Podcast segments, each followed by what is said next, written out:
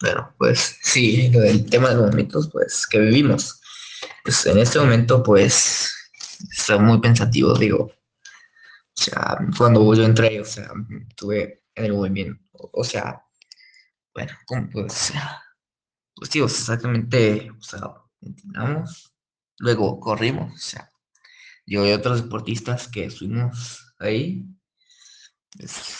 pero es que los Juegos Olímpicos, pues, bueno, fueron después de un acontecimiento llamado la matanza de Tlatelolco, que es, bueno, mis condolencias por todos aquellos que estuvieron ahí, y pues, bueno, sí, o sea, em, como, o sea, es un tema difícil y un poco escalofriante si lo ves bien, y pues tal vez un poco repetitivo, pero yo y otros compañeros, pues, lamentamos mucho las pérdidas, y pues sí, o sea, ganamos muchos premios, en o sea, después de la matanza se llevaron los Juegos Olímpicos y pues ahí donde yo y otros participamos, pues bien, o sea, no fue bien, pero sí, y fue un duro, un, duro trabajo y una lamentable pérdida de lo que sintieron otros, o sea, aquí en México, donde fueron los Juegos Olímpicos donde participamos, pues exactamente, pues, pues muy lamentable, sí, muy lamentable.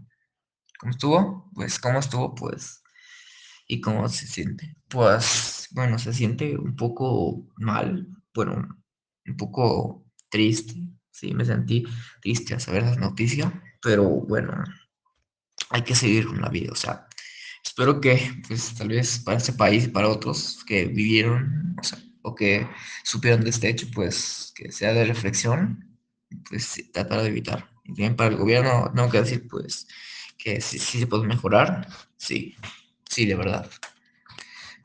¿Cómo se sintió? Pues yo lo sentí, o sea, no estuve, pero, pues, o sea, sí lo viví y siento que fue una muy grande pérdida para los estudiantes y para el mismo gobierno. Y es todo. Gracias. Pero que escuchen esto. Sí.